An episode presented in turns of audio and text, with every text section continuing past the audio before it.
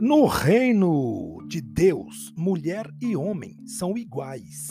Na natureza, são interdependentes. Na sociedade, igreja e família, a mulher se submete. Em relação ao homem, a mulher é, sob todos os aspectos essenciais, igual ao homem.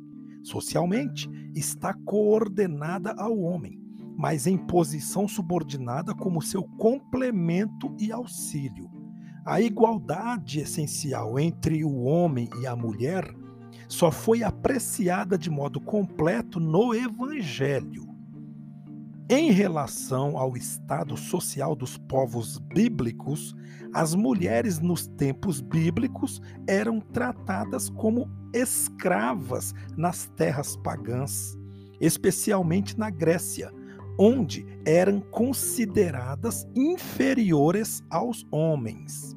O que não acontece em algumas das culturas pré-bíblicas, notavelmente a suméria, a babilônica e a cretense.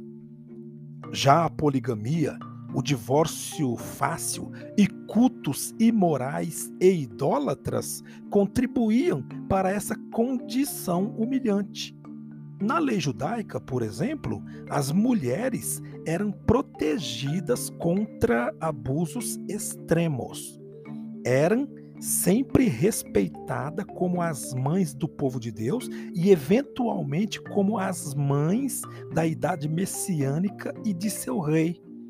A mulher sempre foi vista como inferior e submissa ao homem, considerada como um ser de segunda categoria devido às interpretações e ideologias machistas mas quando começamos a sermos honestos, vemos que a Bíblia não é machista, mas sim os homens que a interpretam.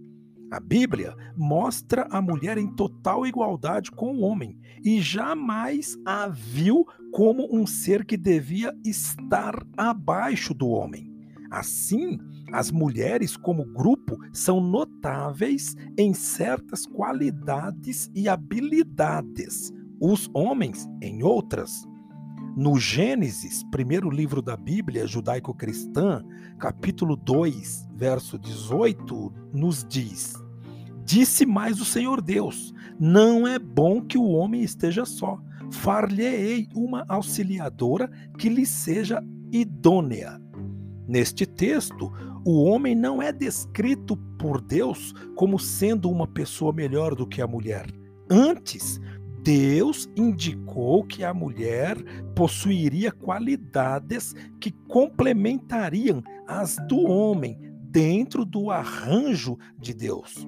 Um complemento é uma das duas partes que se complementam mutuamente.